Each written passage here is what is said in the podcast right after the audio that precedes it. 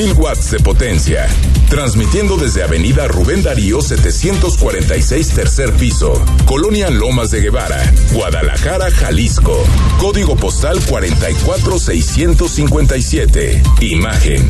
Poniendo a México en la misma sintonía.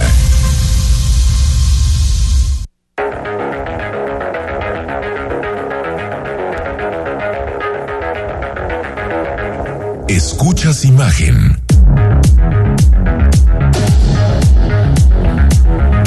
Escuchas Imagen Radio.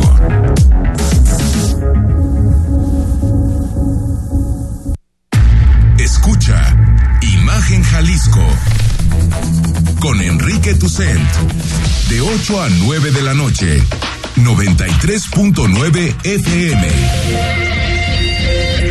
imagenguadalajara.mx Imagen más fuertes que nunca.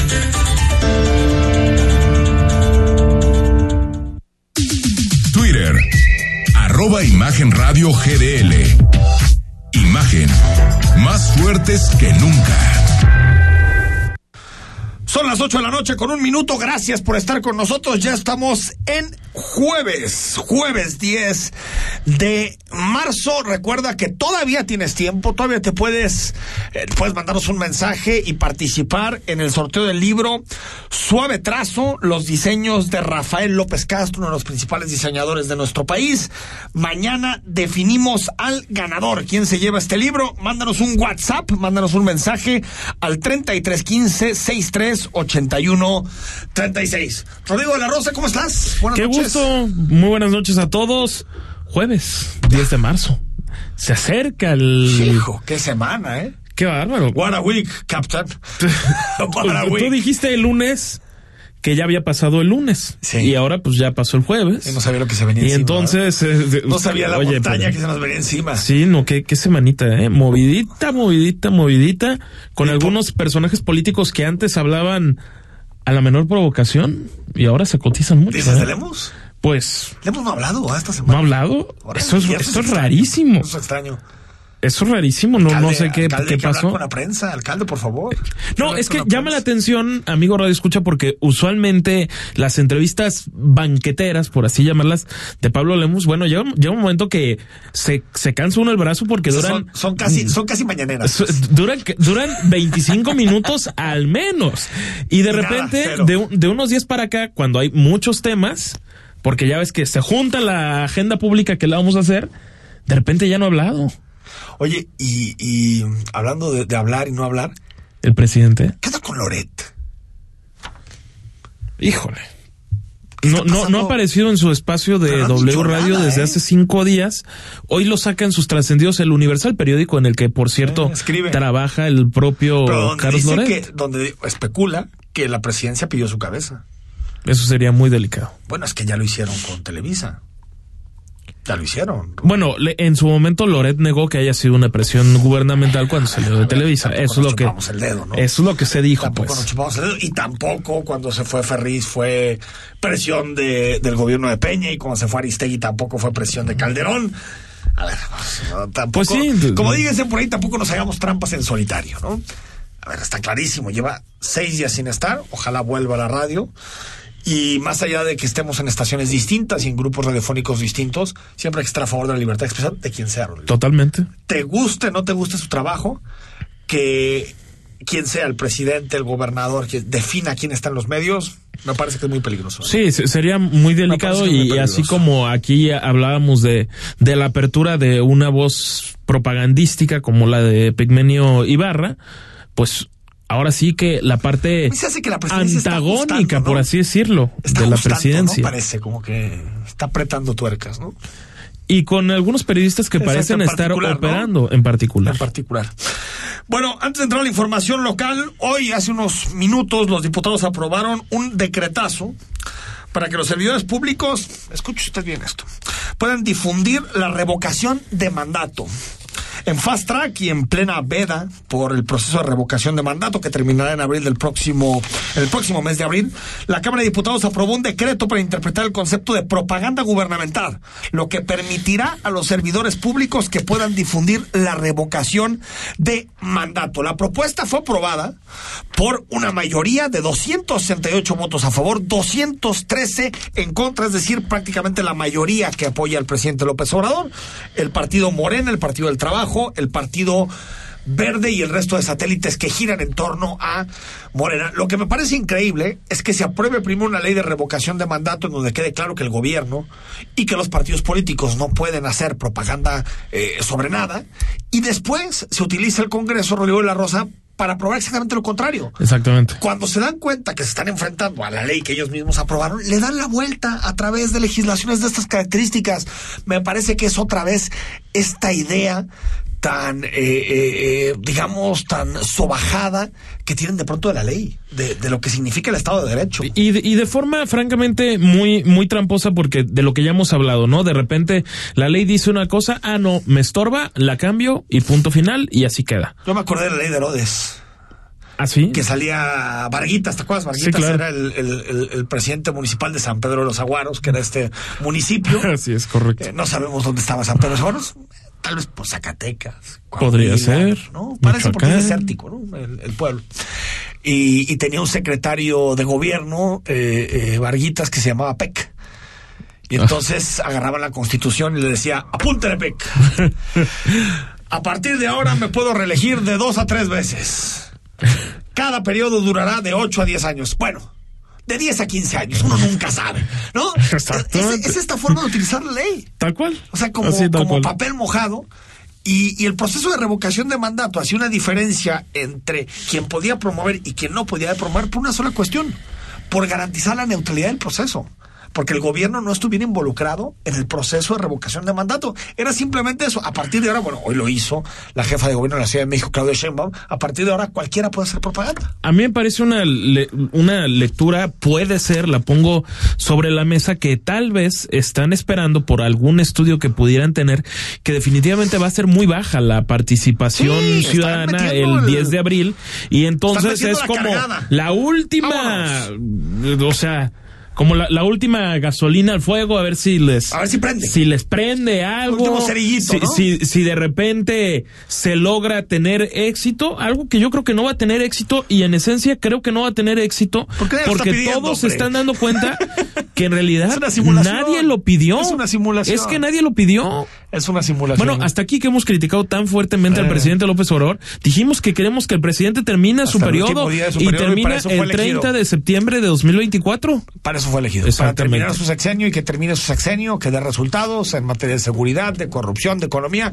Para eso es elegido un presidente de la República y no para estar en campaña todo el tiempo. Hoy se celebra, se celebra, se puede decir una verdad, se conmemora el Día del Riñón, que es uno de los eh, eh, órganos que tenemos que más sensibles y que, y que aparte, bueno, todo el tiempo eh, sabemos que hay personas que sufren del riñón y que también esperan una donación. Y hubo, Rodrigo de la Rosa, manifestación afuera del Congreso buscando, ayer lo platicamos con el diputado Enrique Velázquez, buscando que se apruebe la ley de donación de órganos en Jalisco. Así es, por ahí aparecieron el regidor de Guadalajara, Tonatiu Bravo Apareció el propio Enrique Velázquez, también la otra diputada de Hagamos, Mara Robles, y también una diputada priista, Ana Degollado. Por cierto, comentar, o nada más para que la gente pueda escuchar en la nota que, que tenemos a continuación, el precio de una cajita de 12 pastillas para un enfermo renal. Por espacio de más de una hora, colectivos que promueven la donación de órganos bloquearon Hidalgo a la altura del Congreso de Jalisco, exigiendo que se destrabe la reforma para la donación de órganos, lo que generaría que todos sean donadores, salvo que expresen por escrito lo contrario. La iniciativa lleva cuatro meses trabada y a decir del diputado de Hagamos Enrique Velázquez, está el voto de por lo menos 17 diputados. Se necesitan 20. Ese tiempo, ya ha pasado mucho tiempo, pues una semana más no creo que sea un problema, para que la discutan y como acaba de decir Mili, que cada quien vote como quiera. O sea, yo, eh, esta, esta, ocasión puede ser el señalamiento del Día de Riñón, les voy a decir que urge el asunto, voy a darles hasta la siguiente semana para subirlo, y si no, este, que ya lo metan y que la rechacen si quieren, y que, y que digan cada quien cómo va a votar, ¿no? Pero ya la... Luis Eduardo Torres es un caso de éxito en el trasplante de riñón y narra lo que batalla para obtener el medicamento que aún requiere. Al IMSS es, es perder el día, perder una semana sin que me atiendan. Por eso decido mejor pagar laboratorio particular. Hago mi medicina en, de la Prograf, que me cuesta 4 mil pesos una caja y me dura 12 días. Prácticamente estoy trabajando 8 horas, 10 horas, hasta 12 horas diarias de, de lunes a lunes para costear mi medicamento. De acuerdo a los colectivos reunidos, en Jalisco hay cinco veces más pacientes con disfunción renal que con cáncer. Rodrigo de la Rosa, Imagen Jalisco. Bueno, y está... Eh, Imagínate gastar cuatro mil pesos. Sí, a ver, y bueno. Cada 12 días. A ver, eso es, es algo que puede quebrar una familia. Por supuesto. Pero yo creo que el asunto de fondo es eh, eh, eh, pues digamos, la ansiedad y la angustia de no poder obtener una donación, ¿no? Y ayer lo platicábamos aquí con el diputado Enrique Velázquez. Pues yo creo que el sentido común nos lleva a decir, si uno tiene una muerte cerebral y sus órganos sirven, pues ¿por qué no ser solidarios con alguien más que, que, puede vivir? Yo, yo ahí no veo mucho debate, ¿eh? la verdad no digo la rosa. No, es que yo tampoco veo, mucho debate. Que por grilla está atorado, el, eh, por grilla la mala relación entre el gobierno y la UDG que es eso de fondo, pero, pero de ahí en más no, no, no veo que no haya nada relevante. Por, ejemplo, se, se, se habla mucho, ¿no? De que el diputado Chema Martínez estaría en contra del, del tema. Eh, eso fue lo que dijo el propio Enrique Velázquez. Pues que hay un asunto religioso de por medio del ultraconservadurismo, del, panismo retrógrada de hace 20 años. no lo sé, la verdad no lo sé. Está, está muy extraño que los diputados puedan estar en contra de, de eso. Yo la verdad no lo entiendo. Es que hasta por legitimidad política y social se tendría que. La verdad no lo entiendo.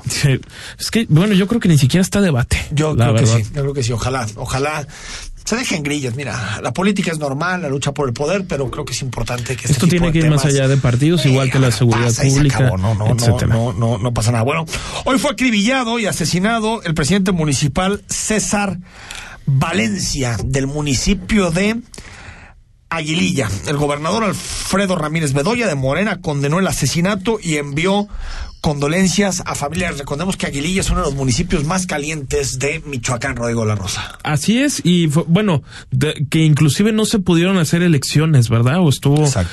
fue un tema muy complicado. El propio cardenal de, de esa zona se expresaba su preocupación de la cantidad de, de balaceras, de, de los cadáveres que se encuentran, de una cotidianidad sumamente violenta y que, rebasa cualquier narrativa triunfalista de seguridad, venga de quien venga, ¿eh? Municipios, gobiernos estatales o federación. Y, fíjate que después de, algunos meses, yo diría al inicio de esta administración, donde Michoacán un poquito se apaciguó durante algún tiempo. Después de lo que pasa en Aguililla, lo que pasa en, en San José de Gracia, lo que estamos viendo es que Michoacán, en particular la zona, Aguililla también está cerca de Jalisco, la zona occidente, digamos, la zona poniente de Michoacán, pues está volviendo a calentar. Y, y Jalisco voltea y está rodeado de escenarios muy complejos. Y, Colima. claro. Y, y, de lo que se habla lo dice cotidianamente el propio coordinador del gabinete de seguridad Ricardo Sánchez Berúben o también el gobernador Enrique Alfaro es de el reforzamiento ya sea en coordinación entre policía del estado y guardia nacional con todas esas zonas fronterizas, colindantes, pero... y, aquí, adentro, porque tampoco... Y, tampoco es que la casa esté muy tranquila, ¿no? Y cuando la casa no está en orden, pues, eh, ¿qué, ¿qué, te dice? Ok, se está reforzando la seguridad. ¿Y, ah, hay, ¿Y hay algo más? Sí. Sí, a ver. Eh, eh, es que no, no, no basta con nada más incrementar patrullajes, desafortunadamente. el presidente de la República dijo hace un año y tres meses, si no hay pacificación, no hay cuarta transformación. Ya ves que le encantan las frases estas, ¿no? Que es riman y que tienen... Que se deja llamar Andrés Manuel. Es tal cual, ¿no? Ah, eh, eh, eh, hay aves que cruzan el pantano sin mancharse. son las joyas que el presidente suele estar sacando del armario todos los días. Y, bueno, pacificación no hay en el país. Entonces, si el presidente cumple su palabra, lo que ha dicho, pues la transformación que él mismo eh, se comprometió con los mexicanos, pues está lejos de existir. Bueno, sabemos hace mucho tiempo que la mañanera no tiene nada que ver ni con rendición de cuentas, ni con compromiso con la verdad, ni con compromiso con el, con la libertad de expresión de los periodistas. Y hoy le hicieron una pregunta al presidente de la República de estas, ya sabes, como puestas para que se luzca, ¿no? Le dijeron, bueno, quitando los chayoteros, esos periodistas que a usted no le gustan, pues también matan a periodistas buenos parece decirlo, ¿no? Parece como que hay periodistas malos y periodistas buenos. Oye, pero buen cuestionamiento ahí, ¿eh? Bueno, sí, pero, pero, lo de periodista independiente previo me parece, a ver, eres periodista, hombre, quien sea. Ah, no, por supuesto. Ah, eso de hacer esa diferenciación entre buenos, malos, independientes, es, es como. Ah, pero a los cercanos a la 4T les fascina, es su fascinación. yo siempre digo, al presidente no es que le caigan mal los periodistas, le caen mal los presidentes que lo critican. Los periodistas que lo critican, porque los moneros de la jornada, las portadas, le gustan. O sea, hay periodismo que le gusta al presidente de la el único periódico contra el que no ha remitido. No, de verdad, ya, ya, se, está, ya está Milenio, ¿eh? Ya se lanzó contra todos. bueno, Milenio, el periódico de, aquí de la Casa Excelsior, eh, Contra todos. Contra todos. Y el presidente de la República dijo, le mandó un mensaje a los periodistas que están siendo asesinados. No están solos. ¿Qué le dice usted a aquellos periodistas independientes, humildes en el territorio, que no trabajan para las grandes corporaciones y que se sienten, pero ellos no sienten eso, están muriendo ah, dos al mes. Pero que sientan que no están solos. Es una cuestión de convicciones, porque nosotros venimos de la lucha enfrentando a poderosos y a mafias y sabemos los riesgos que se corren. Y estamos con ellos, no están solos. Estamos con ellos, no están solos, Rodrigo La Rosa, pero realmente los delitos, los homicidios contra periodistas, más allá de detenciones, no sabemos quién está detrás de los asesinatos a periodistas. Otra vez, lo platicamos en el caso de Aristóteles Sandoval en Jalisco. Se, se, se giran órdenes de aprehensión, se detienen personas secundarias dentro del caso, pero nunca sabemos qué hay detrás. ¿Por, ¿Por qué mataron a los periodistas de Tijuana? ¿Por qué mataron a Valdés en Sinaloa? ¿Por qué mataron al periodista de Chihuahua? Es decir... A Miroslava Brick. A, Miroslava Brick. ¿Por qué? esa respuesta, Rodrigo nunca la tenemos. Pero lo, que es muy. En, las respuestas del presidente a este intercambio, creo, creo interesante que se dio en, en la mañanera, es es que debe haber algo importante. Tenemos claro que no fue ningún grupo político ni nada. Es decir, que ellos ya tienen claro que los siete periodistas que ha habido este año no tienen nada que ver con caciques políticos, por así decirlo. O sea, fue el crimen organizado. Y lo que dicen es es que en sexenios pasados los que violaban derechos humanos era el propio gobierno y ahora ya no. O sea, entonces... Qué tontería. exactamente. O sea, ese argumento es, eh, es tan absurdo. ya la gente votó porque Ese argumento es absurdo. Y es tan absurdo que lo que te venden es, ok, si mataron a alguien en el pasado es porque el Estado lo mandó a hacer. ¿Y qué prueba tienen de eso? O sea, ¿qué, qué prueba tienen de que los periodistas asesinados en el sexenio de Peña fueron fueron mandados por, el, por la propia política cuando están todos en la impunidad o la inmensa mayoría. 94% de impunidad en el caso de periodistas asesinados en los últimos 20 años. La posverdad. Así Cuatroteísta. Bueno, la posverdad o la abierta mentira. No, porque a ver, eh, es cierto lo que dice. Eh, no, había cachado eso que dices, porque sí es cierto que cuando, que cuando el presidente habla de los casos es como si en el pasado los políticos asesinaron a los periodistas y hoy fuera el crimen. Exactamente pero no hay ninguna investigación, no hay ningún indicio que nos lleve a pensar que los periodistas en el pasado fueron asesinados por los políticos. A, los, no hay ninguna investigación. a los periodistas cercanísimos a la 4T que les encanta tanto la precisión periodística, pues esa precisión debería, ser fundamental. ¿Qué, ¿En qué argumentos se basan para decir que ahora el gobierno no asesina y antes sí? Pides mucho, Rodrigo. Tal vez sí, mucho Vámonos al corte, muchos mensajes. Cuando regresemos hablamos de las sanciones al Club de Fútbol Querétaro. Y lo analizamos desde el punto de vista jurídico. Siempre cuando analizamos los temas hay que entrarle a la dimensión legal. ¿Son legales o no? las sanciones que pone sobre la mesa la Federación Mexicana de Fútbol contra el Club Querétaro. Cuando regresemos lo analizamos más adelante, libros. Y por supuesto, como todos los jueves, el análisis económico, cómo está el bolsillo, con Paulina Contreras. El análisis político. A la voz de Enrique Tucent en Imagen Jalisco. Regresamos. ¿Ya conoces la papeleta para el proceso de revocación de mandato? Sí, contiene estrictas medidas de seguridad para proteger nuestra opinión. Si quieres conocerla, entra a INE.mx. ¿Y quiénes contarán nuestras opiniones? Nuestras vecinas y vecinos elegidos por sorteo y capacitados por el INE, quienes garantizan certeza, legalidad y transparencia. El ejercicio de revocación de mandato va y va muy bien. Este 10 de abril, toma tu decisión, participa y celebremos nuestra democracia. Mi INE nos une.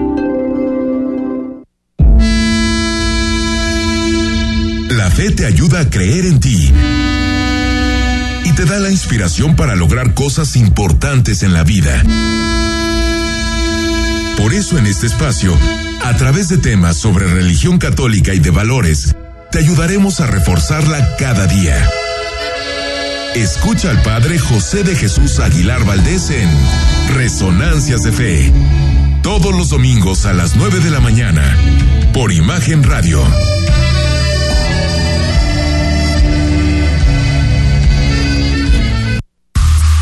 Imagen. Sonido. Sintonía. Nuestro sonido es Imagen Radio.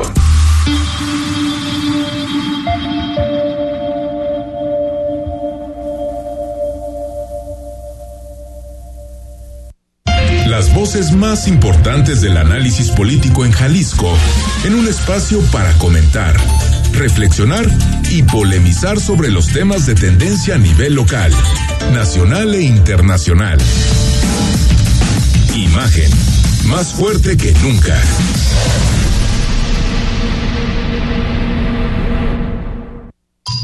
Estás escuchando Imagen Jalisco con Enrique Tucen. Facebook Imagen Radio Guadalajara. Imagen más fuertes que nunca. Estamos de regreso, son las 8 de la noche con 21 minutos. Recuerda que como todos, como todas las semanas, tenemos un libro para ti. Escríbenos al WhatsApp 3315-638136.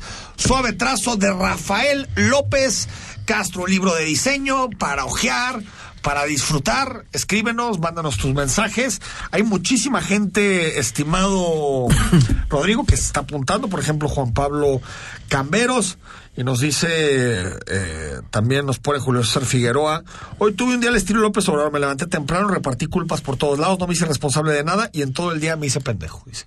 Ah, así tal cual.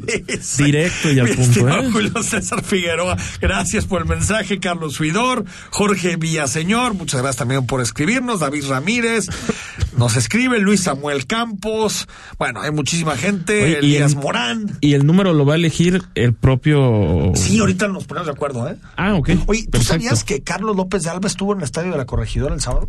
No. No sabías. Me vengo enterando. Ahorita le, le preguntamos, ¿eh? Le tocó la, la, golpiza. Pues lo bueno es que está bien. Bueno, ¿quién tiene la culpa de lo que pasó en Querétaro el sábado pasado? ¿Tiene la culpa el gobierno? ¿El club? La seguridad privada, el municipio. Lo platicamos esta noche con Luis Rabinal, tú lo conoces, él está habitualmente con nosotros los jueves, es socio del despacho Rabinal Ruiz Cortés Garza y queremos platicar este tema con él. Luis, ¿cómo estás? Muy bien, muchas gracias por recibirme, Rodrigo, Enrique, aquí estoy, con mucho gusto. Oye, a ver, entremos al grano. Después de todo lo que sucedió en la corregidora, que todo el mundo ya lo sabe, lo que pasó el sábado pasado, eh, ¿quién tiene la responsabilidad, Luis? La responsabilidad recae, primero, la penal en los que agredieron, desde luego, ¿verdad? En segundo lugar, cada club debe tener un director y un subdirector de seguridad para cada evento deportivo y obviamente los clubes entonces tienen responsabilidad como organizadores del evento deportivo. Como cuando organizas una fiesta, una charreada, debe haber un responsable. En este caso es el Club Gallos del Querétaro. Y también el municipio, porque el municipio cada que se le solicita licencia para un evento debe asegurarse temas de protección civil, temas de seguridad, inclusive en el reglamento de la Femex Food hay un señalamiento de que se debe solicitar un agente del Ministerio Público que esté presente en los partidos de alto riesgo, ah, porque hasta tienen la clasificación de partidos de alto riesgo.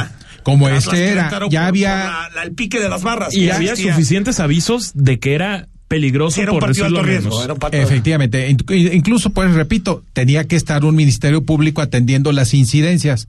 No se diga policía, protección civil, ambulancias, paramédicos y todo esto. Si dices MP, pues también entonces hay responsabilidad del gobierno estatal del municipio. El municipio es el responsable de la aplicación del reglamento de espectáculos. Ok, pero entonces el municipio tenía que llamarle al Ministerio Público, que es estatal. Tenía que determinar. Para que fuera al, estadio. Exactamente. Hacer un parte de todo lo que sucedía. Exactamente. Eh, es, son todos los requisitos que te ponen en un espectáculo que presenta riesgos, ya sea por la gran cantidad de personas, ya sea por por por, por este antecedente. ¿Sí? Entonces, bien. Entonces, para, para un poquito ir, ir, ir, ir, llegando al tema, eh, Luis, a ver. Eh, las personas que obviamente agredieron tienen una responsabilidad penal directa. Personal. Personal. Y, penal. y, son los detenidos en este momento y los que tienen que enfrentar esos cargos. Así es. El Club Querétaro tiene que tener un director y un subdirector de, seguridad. De seguridad. Así es, para cada evento Encargados del evento. Así es. Y el municipio tiene que poner todo lo necesario en materia de seguridad y aparte tiene que tener un agente del Ministerio Público para, para eh, hacer todo el análisis de lo que ahí sucede, ¿no? Es correcto. así va el asunto. así es. Eh, tendríamos la responsabilidad que los reglamentos de la Femex Food establecen para los clubes para sus barras o grupos de animación o porras, porque si, si hay una de las entidades privadas más reglamentadas del país, es la Federación Mexicana de Fútbol ah, Asociación. Tienen reglamento de competencia, comisión disciplinaria, eh, reglamento para el torneo. impacto social y entonces, entre sus reglamentaciones o reglas, eh, hay una disposición que hace responsable a los clubes de este tipo de incidentes. En mi opinión, como abogado, se me hace que no debe ser así. Si cumplen con tener la dirección de seguridad, si haber cumplido los requisitos del reglamento de espectáculos que el municipio establece. Porque, bueno, ¿hasta dónde que entren terceros, bandoleros, es responsabilidad de un club? Que es un privado. Que es un privado, sí. O, sea, es como si yo mañana hago una fiesta hago todo lo necesario para hacer la fiesta, una graduación, lo que sea. Y se sale de control Y se meten eh, gente vándalos y golpean gente. Eh, si yo hice todo lo necesario, el responsable de la seguridad es la autoridad pública, el, municipio. Así es, y la persona en lo personal. pero me refiero a quien, a quien tiene que responder es la autoridad. Sí, ¿por qué te haríamos responsable a ti si cumpliste con todos los requerimientos? Ahora, Querétaro parece no haberlo cumplido. Parece no haberlo cumplido, pero también llama la atención por, ya vemos a la Femex Food poniendo las sanciones, ya están claras, ¿no? Que no haya partidos eh, más que a puerta cerrada, bla, bla, bla, bla. Pero, ¿dónde está el municipio? ¿Cuándo hemos leído que el municipio esté aplicando las sanciones? Claro. ¿Sí? ¿Dónde está el nombre del director de seguridad del club? ¿Dónde está el, el, que se llama inspector autoridad designado por el municipio cada que hay? Así le llaman, inspector autoridad. Pero también hay un inspector autoridad que manda la propia liga, ¿no? O eh, sea, sí, que, la, liga lo manda a cada estadio y toma decisiones en conjunto con el árbitro, que es la máxima, así es. la máxima autoridad. Si en la barra, puede suspender el partido. así es, pero así es, es correcto esto que han dicho, pero también el municipio tiene en su reglamento de espectáculos un funcionario llamado inspector autoridad, ah, que es el que se manda, o pueden ser dos o tres, dependiendo del volumen de, la gente y de la actividad y el tiempo que dure esta. Sí, se manda un inspector autoridad que está encargado de ver que se cumpla el reglamento de espectáculos. Y este es el que puede organizar que vaya un ministerio público. Ah, mira. Así como protección civil y ambulancias. a ver, eh, eh, está, está clarísimo el, el, el, municipio, el gobierno está como fuera de todo este debate. Es, interesante, no me he dado cuenta de eso. Sí, está fuera. O sea, debería estar involucrado, pero todo recae sobre el ente privado. Sí.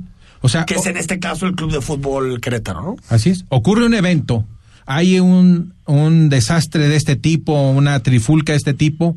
¿Dónde está el municipio? ¿Dónde está sancionando? Así como sancionan por sobrecupo y vienen las multas que les gustan a los municipios, ¿por qué no vienen en este momento a, a identificar responsables? ¿Qué faltas o sanciones ves?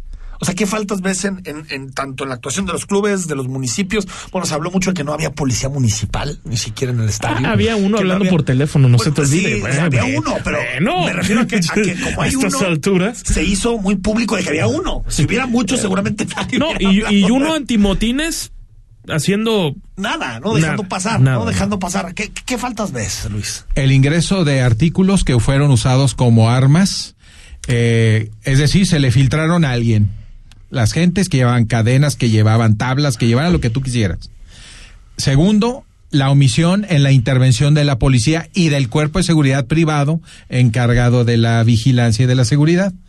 Esa omisión. Otro, no se veían evidentemente ahí eh, policía en el exterior, policía municipal, ¿sí? No vi yo, más no me consta, eh, eh, ¿cómo le llamamos? Este, protección civil, ambulancias. Es decir, hay omisión en el cumplimiento del reglamento de espectáculos de parte del municipio y de los clubes en temas de seguridad. Pero es que el municipio, ¿qué, le haces? Pero tendríamos que, ver ahí, está la multa al Club Querétaro por parte de la liga un millón y, medio pesos, que es una risa en el, en el mundo del fútbol. Para, ti, para mí, no. No, no, estamos hablando del mundo del fútbol. no, definitivamente. Pero la, la otra parte es, es, es eso. ¿Dónde están las multas del municipio al club? Porque yo supongo que por lo menos el estadio en sí está clausurado, ¿no? Está clausurado, sí. Bueno, lo si mínimo. Nos permites, eh, eh, eh, estimado Luis, escuchamos algún mensaje del auditorio. Jesús Valderrama, si quieres, ponte los audífonos, estimado Luis. Jesús Valderrama nos dice lo siguiente sobre este tema. Buenas noches, soy Héctor Valderrama Aguirre de Guadalajara. Opino que el gobernador Curi y el alcalde de Querétaro deben renunciar porque demostraron su incompetencia y asimismo se cayó el teatro que la derecha había construido referente a que el estado de Querétaro es una isla de tranquilidad. Está igual de violento que Jalisco, Guanajuato y otros estados. Gracias, continuamos en contacto y hasta luego. Bueno, renunciar no sé, ¿no? Se me hace. No, y aparte eso no tiene, no tiene mucho que ver la seguridad en sí de todo el estado de Querétaro con lo que sucede con algunos barbajanes ya identificados dentro de un estadio. Porque aparte Querétaro tiene buenos sindicatos en materia de Exacto, sí, son, conceptos distintos. Sí, del gobernador no, pero sí falta por qué la lentitud del municipio en actuar ah, para encontrar responsabilidades. Ahora, hablemos de las víctimas. ¿Qué pueden hacer las víctimas? Las víctimas tienen dos posibilidades. La primera, evidente, es acudir al Ministerio Público a presentar una denuncia por lesiones, por, por, por homicidio en grado de tentativa, ¿no? Eh, daño en las cosas, ese tipo de cosas. Pero también, graciosamente, y me llamó la atención, la Femex Food en su reglamento establece una posibilidad de que aficionados afectados por un evento de fútbol, un evento deportivo, puedan presentar una reclamación. Ah, mira. Así es, este ante la Femex Food. Ante la Femex Food, sí. Te, digo que está tan reglamentado. es, sorprendente toda la cantidad. es muy mexicano. Es muy mexicano, sí, tener reglas. aunque no la cumplamos. tenemos diarrea legislativa. ¿no? Pero lo que deben hacer las familias es ir al Ministerio Público, aunque sea aquí en Guadalajara. Es decir, eh, se puede presentar denuncias penales y posiblemente sean, no sé si sean del orden federal, porque la FEMEXFUT es, eh, opera como una entidad a nivel nacional. Pero finalmente está el Ministerio Público para atender a las víctimas. Eh, Ministerio Público y aparte ante la FEMEXFUT. Para despedirte, Luis. leí, no sé si noté, fíjate que, que operó la FEMEXFUT sobre todo con medios eh, deportivos. A ver. Para decir que era muy. que estaban tomando decisiones como muy de fondo, ¿no? Como nunca antes vista, ¿no? Y una de las que leí es un periodista que se llama Martín del Palacio. Sí, Martín del Palacio, ¿no? ¿no? Bueno, ahorita, ahorita aquí el que sabe de esos temas es mi querido Leonardo también. Pero este que dijo que, que era ilegal prohibir las barras en los estadios. ¿Cuál es tu opinión sobre ese tema? ¿Es posible prohibir las barras? Es decir, no, aquí no entran las barras en los estadios. Las barras, yo creo que, yo creo que es, que es ilegal. Porque, porque en realidad el concepto de barra no existe en la ley. Viene en los reglamentos de la Femex Food. Sí, pero tú es un tumulto de gente que se reúne y que genera violencia. Pero el ser privado no tendrían derecho a, quitarlas. O sea, la, la, la, la violencia ejercida en grupo es más penalizada. Exacto. Sí, pero no tiene nada que ver con la barra. O sea, como dices, si tú organizas una fiesta y se te hace bolas ahí 10, 15 gentes peleándose. estás viendo, Luis, que hay un cierto comportamiento. Toda la violencia del fútbol es por las barras. Sí, así es. La gente que va al estadio normal no, no es violenta. Claro. No puedes tú prohibir que ese tipo de cosas sucedan por el antecedente que tienes de que son los que generan la pero, violencia. Pero la Femex Food, debe, este, de acuerdo a su reglamento, debe tener credencializado a todos los miembros de las barras y grupos de animación. Es decir, tiene que tenerlos identificados y no deben entrar con herramientas que puedan ser usadas como armas. Mm. Entonces, pero como en la realidad el control es muy difícil, los separan y sancionan al club por lo que hagan los barristas porque el club no pone los pues, no puede necesarios. Sí, bueno, tiene que hacerlo, pero tampoco si hizo lo correcto el club. O sea, desde tu postura, por ejemplo, lo que está haciendo Chivas de prohibir las barras es ilegal. ¿Y si ahí se organizan ahí adentro qué? ¿Cómo lo haces? Bueno, sí. Sí. Ahora, ¿qué es una barra legalmente hablando? No existe. Entonces, creo que eso sí tiene eh, materia de discusión si es legal prohibirle la barra, pero yo nunca he visto una que diga barra del Atlas AC y entonces puedas dirigirte. 51. Sí, sí, claro, o sea, no son entidades. sabemos Claro, sabemos lo que es. Sabemos lo que es. Entonces aquí lo que necesitas es mejorar el control, identificarlos, separarlos como se, supone, que, debe hacerse, ¿no? Se supone que es lo Así que es, porque habrá alguien que diga, oye, tú me identificas como alguien de barra y, por eso no me dejas entrar o no me dejas sentarme allá o acá. Pero eso hicieron con los hooligans en Inglaterra. Sí, claro. Y Inglaterra tiene mil años antes que nosotros de Estado de Derecho. Y prohibieron que los hooligans entraran. Sí, prohibieron. Claro, claro. Pero para eso hay un procedimiento de identificación y seguimiento. Que es el Fan ID famoso este, ¿no? Así es. Que se va a poner en marcha. Bueno, Luis Rabinal, socio de Rabinal Ruiz Cortés Garza. Como, como ves, pues eh, sabe muchísimo de derecho, mi estimado Luis Rabinal. Los teléfonos, quieres buscar a Luis, Enrique Ruiz, que también nos acompaña cada semana al teléfono 33 26 82 91 07 o 91 08, ¿verdad, Luis? Así es. ¿Y dónde, dónde más? ¿Hay página de ah, internet? Vamos a tener pronto la página de internet. ya, ya, ya. Hay que echarla a andar. Que toda la vida es en digital, ¿no? Así es. Gracias por estar aquí. Muchas gracias a ustedes, Rodrigo, Enrique y a su público. Muchas gracias. Al corte hablamos de economía y hablamos de libro y de poesía. Ándale, pues. Hoy nos vamos a poder poético el asunto. Venga, aquí en Imagen Jalisco. Al corte, seguimos. El análisis político a la voz de Enrique Tucent en Imagen Jalisco. Regresamos.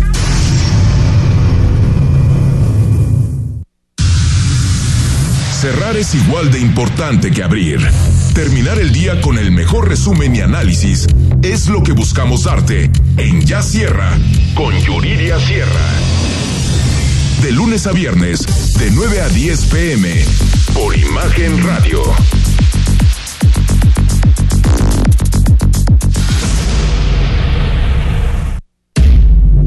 Las noticias no esperan, se generan segundo a segundo. Por eso, usted debe estar bien informado con opinión, certeza y crítica, bajo una voz fresca como la de Francisco Sea.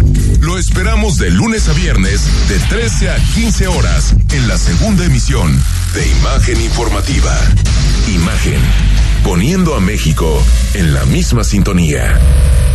¿Qué hacer? ¿Tienes tiempo libre y no sabes qué hacer?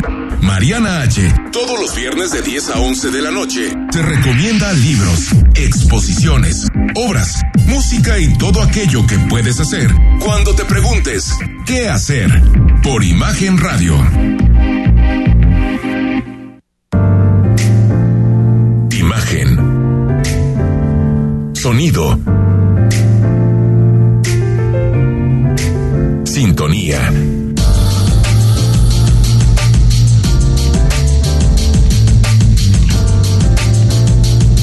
Poniendo a México en la misma sintonía.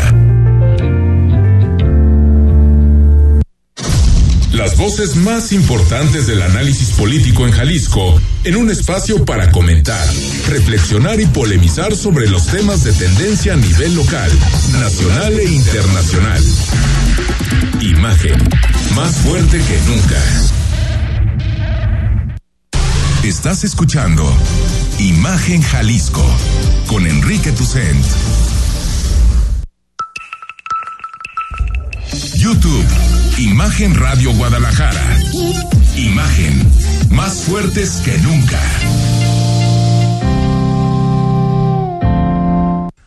Pues los conservadores se están extendiendo a zonas muy liberales del mundo, estimado Río de la Rosa. ¿Ah, ¿Sí? Porque el Parlamento Europeo aprobó con 607 votos a favor eh, una resolución en donde le pide a López Obrador que frene la retórica populista en contra de la prensa frente a una problemática que no es exclusiva de este gobierno, que es exclusiva, que es digamos de muchos países y bueno, eh, periodistas como Julio Estillero ya mandaron un tuit diciendo que eh, Loret y ese tipo de gente pues no son periodistas. Sí, no, no, no es son que periodistas auténticos. Me, me- me llama la atención porque un periodista respetable, creo yo, como, como Julio Hernández a- Astillero, un hombre abiertamente de, de izquierda, habla del chayoterismo y entonces es que la Unión Europea está hablando del clima de violencia innegable que viven los periodistas. No está hablando de si Carlos Loret o otros periodistas afines a él reciben no chayote o no. Lo que están pidiendo días, es que no se ataque al, al periodismo. Creo que se están mezclando conceptos que no tendrían por qué y me sorprende la verdad de una persona tan inteligente como él, pero bueno.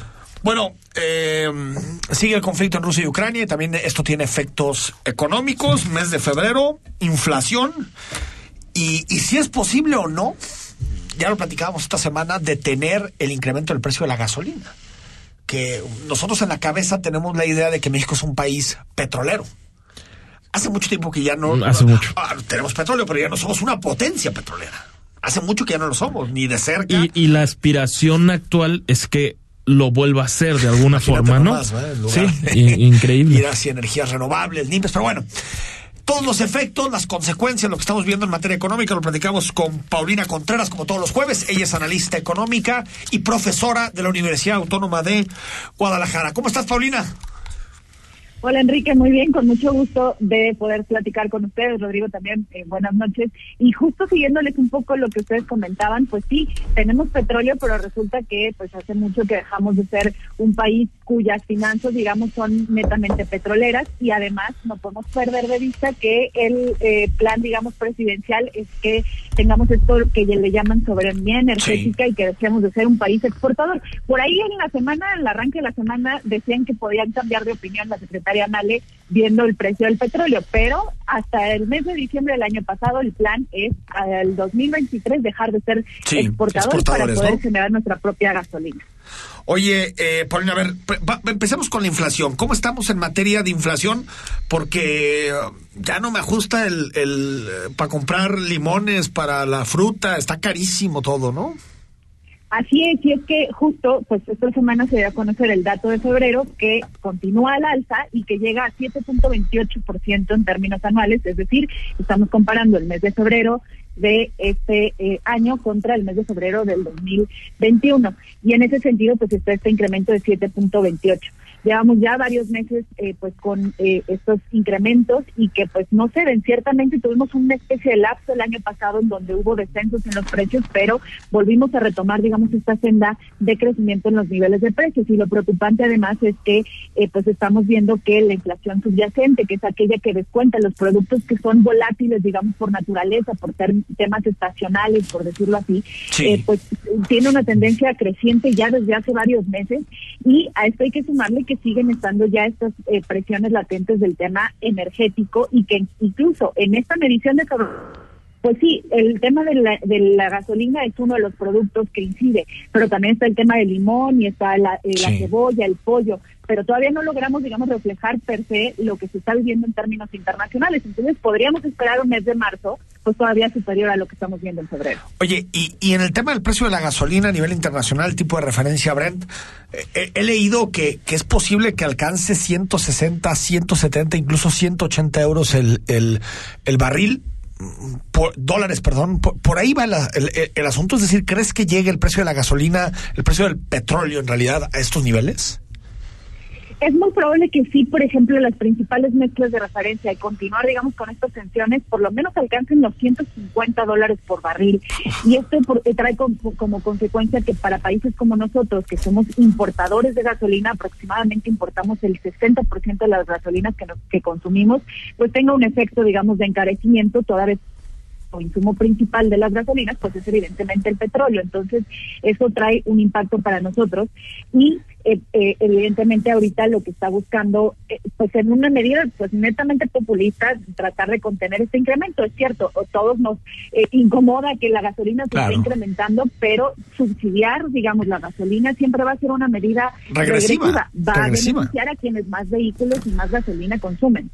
Bueno, y, y, y, y, de dónde saldrá ese dinero, eh, Paulina? Porque si tienes que subsidiar la gasolina, ya, ya no tienes margen en el IEPS.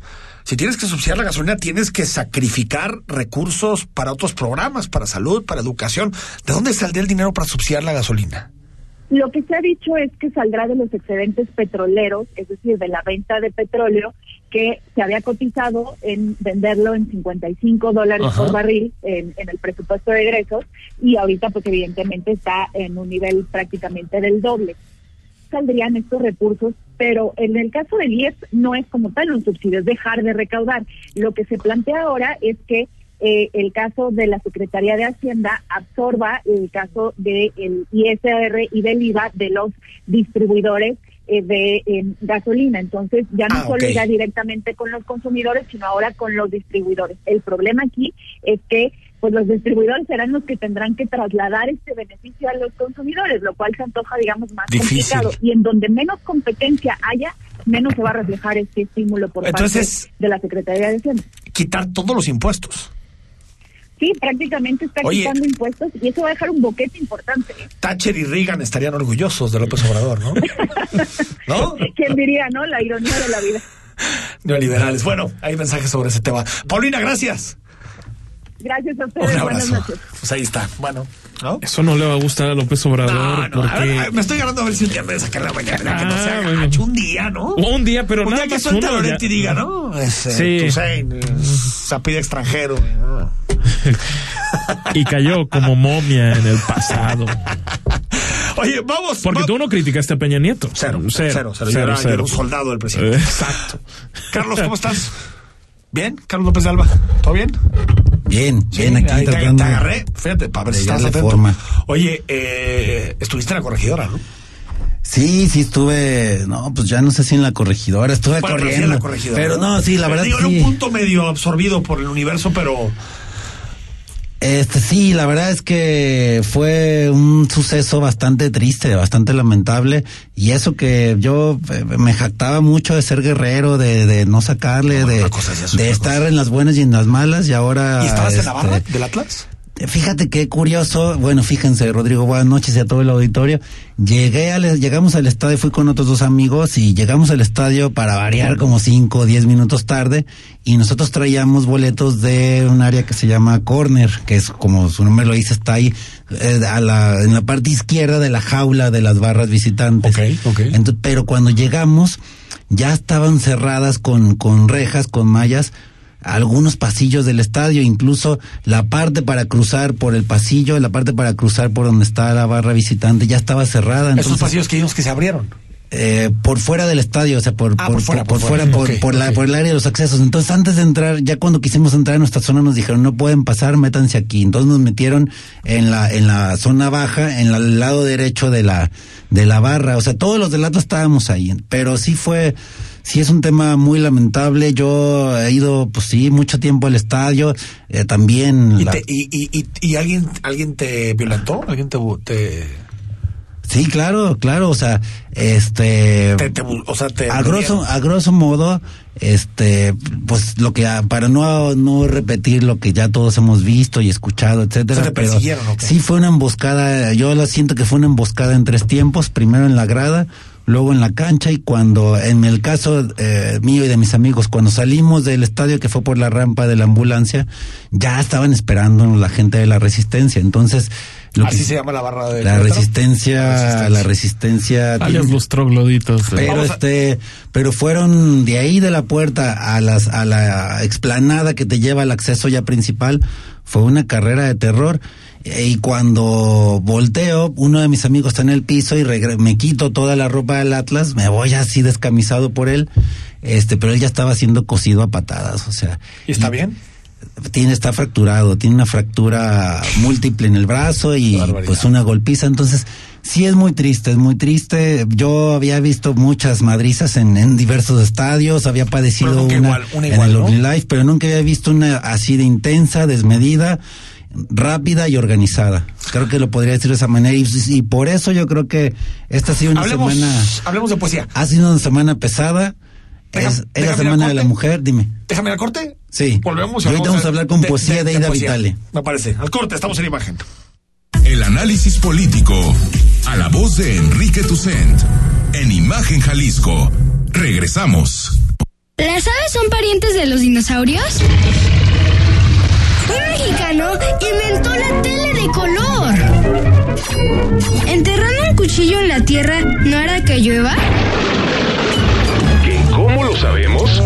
Escuchamos, preguntamos, porque somos niños. Domingo 11 de la mañana, por Imagen Radio. El sábado, 4 de la tarde, escucha lo mejor de ¿Qué tal Fernanda? Con Fernanda Familiar, la periodista de vida, en Imagen Radio. Pascal Beltrán del Río, en Imagen Informativa Primera Emisión. El encuentro con la verdad. De lunes a viernes, de 7 a 11 de la mañana, hora del centro. Poniendo a México en la misma sintonía.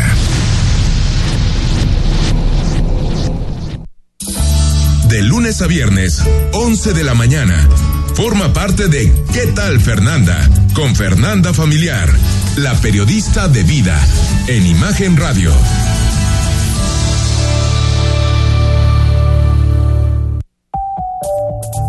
Está usted escuchando Imagen.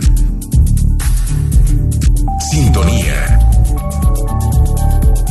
Poniendo a México en la misma sintonía.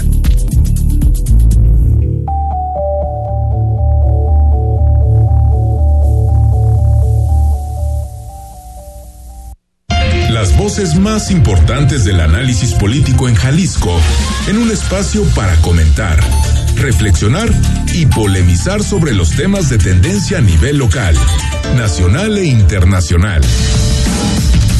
Imagen, más fuerte que nunca.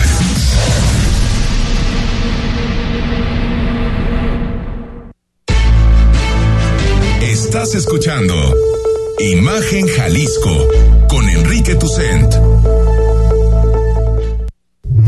Instagram, arroba Imagen Radio GDL. Imagen, más fuertes que nunca. 8 de la noche con 52 minutos esta semana. Mañana se va suave trazo.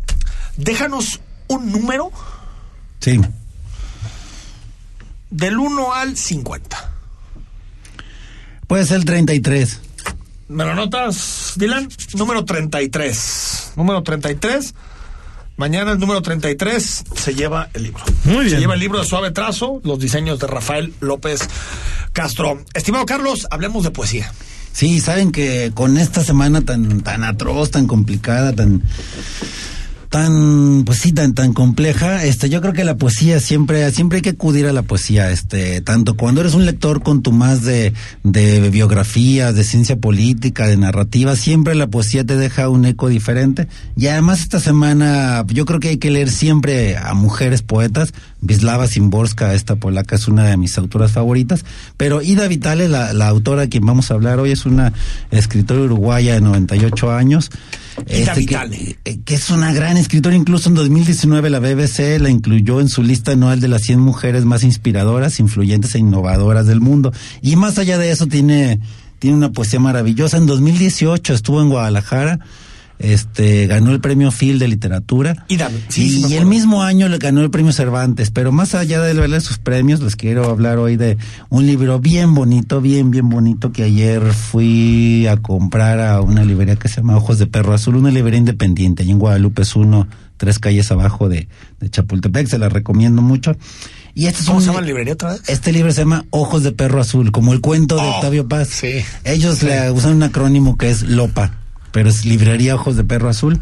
Entonces ahí me encontré este librito, la verdad es que tenía otra lectura preparada para hoy, algo de Norman Mailer sobre, sobre el holocausto, pero no, no, no, no, quería hablar de eso esta semana. Entonces, este libro de Ida Vitale, del Léxico de Afinidades, lo publicó en 1994 Editorial Vuelta este sí, la de Octavio, la Paz. de Octavio Paz y ya lo reeditó el Fondo de Cultura y en realidad es un diccionario, es un diccionario eh, de yo lo podría decir como desde el título es bien sugerente, es bien es dicta una complicidad, léxico de afinidades. ¿Y qué es lo que hace este libro? Eh, eh, dice estaba estaba leyendo una reseña que publicó Fabián Bradú en el, el en, en Vuelta es más, es el texto de la presentación del libro en el 94 y estaba releyendo. Y bueno, Fabián Bradú ahí compartía que Ida Vitale comenzó a escribir este libro en el, en el 65 como una especie de, de notas, este, de notas que iba haciendo. En realidad es un diccionario, pero yo siento que es como un diccionario de, de recuerdos. Las cosas que le gustan, ¿o qué? De recu exacto, de, la, de recuerdos de la infancia, por ejemplo, mira, y de las que le disgustan, de las que le mueven, ¿no? Por ejemplo, en la D, depresión, el arco de los días, laxo se hunde como un motivo abandonado. Este, a ver, en la F, mira. Ah, Fantasma. Mira. Alguien a quien habiéndole dicho muchas veces muérete, persiste en estar vivo. Ándale, pues. Fuego. El fuego te espera escondido en cualquier parte, sin un, sin ocupar un lugar aparente. Sin embargo, quienes tienen oídos para él lo anticipan en el crujido de las hojas secas, cuando el otoño hace flamear su rojo confuso, como llama que corre en el viento y gana la hiedra de los muros. Algunos conceptos de, de, de, este diccionario, de este léxico, son como los que les compartí ahorita, son son un concepto, un suspirito, así como como para dejarte un no eco. Es un diccionario de conceptos. Exacto. Y otros define como afinidades. Sí, y otros son más como más como más ensayito, ¿no? Como el de la locura, son cinco páginas y ya para cerrar, miren, les, les digo rápido algunos de los conceptos que trae: abracadabra, ajo, baldío, barca, caligrafía, caos, guerra, gato, día, darío Memoria, Unicornio, Vagabundo, Zeppelin, Peligro, Pareja. Es un libro muy Oye, bonito. A ver, nos quedan 40 segundos, pero, eh, estimado Carlos, para quien no lee poesía, ¿cómo se le da poesía? Yo ¿Cómo creo que, que leerla? Eh, la poesía yo creo que es como la, la que le dicen buena música, aunque yo creo que bueno, música para todos los gustos, pero la poesía es como la, la música, alguna música clásica, Ah, este, pues sí, mansa, eh, a- amansa a cualquier loco y hay que tener una cierta disposición, ¿no? O sea, Paciencia, ¿no? y paciencia. A lo mejor yo también por eso esta semana quise acudir a la poesía porque, porque es lo que busco, ¿no? O sea, generar un eco y una pausa, pero a quien busque un eco y una pausa, acuda a la poesía y acuda a Ida Vital.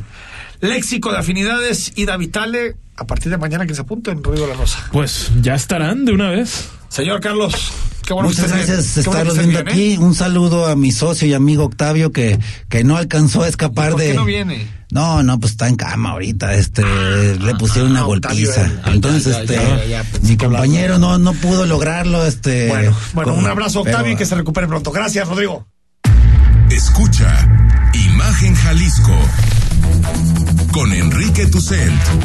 De 8 a 9 de la noche 93.9 FM Imagenguadalajara.mx Imagen más fuertes que nunca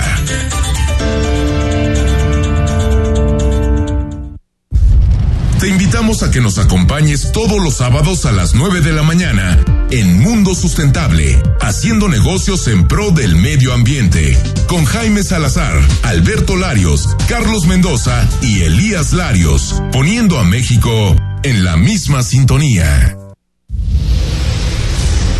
Permítanos acompañarlo de lunes a viernes, de 3.30 a 4.30 de la tarde. El análisis, la actualidad y toda la adrenalina de los deportes en un solo espacio. Acompaña a Pablo Carrillo, Juan Carlos Veraza y a Christopher Rivera en Palabra del Deporte. Por Imagen Radio. XH, SC 93.9 MHz con 200.000 watts de potencia. Transmitiendo desde Avenida Rubén Darío 746 tercer piso, Colonia Lomas de Guevara, Guadalajara, Jalisco. Código postal 44657. Imagen. Poniendo a México en la misma sintonía.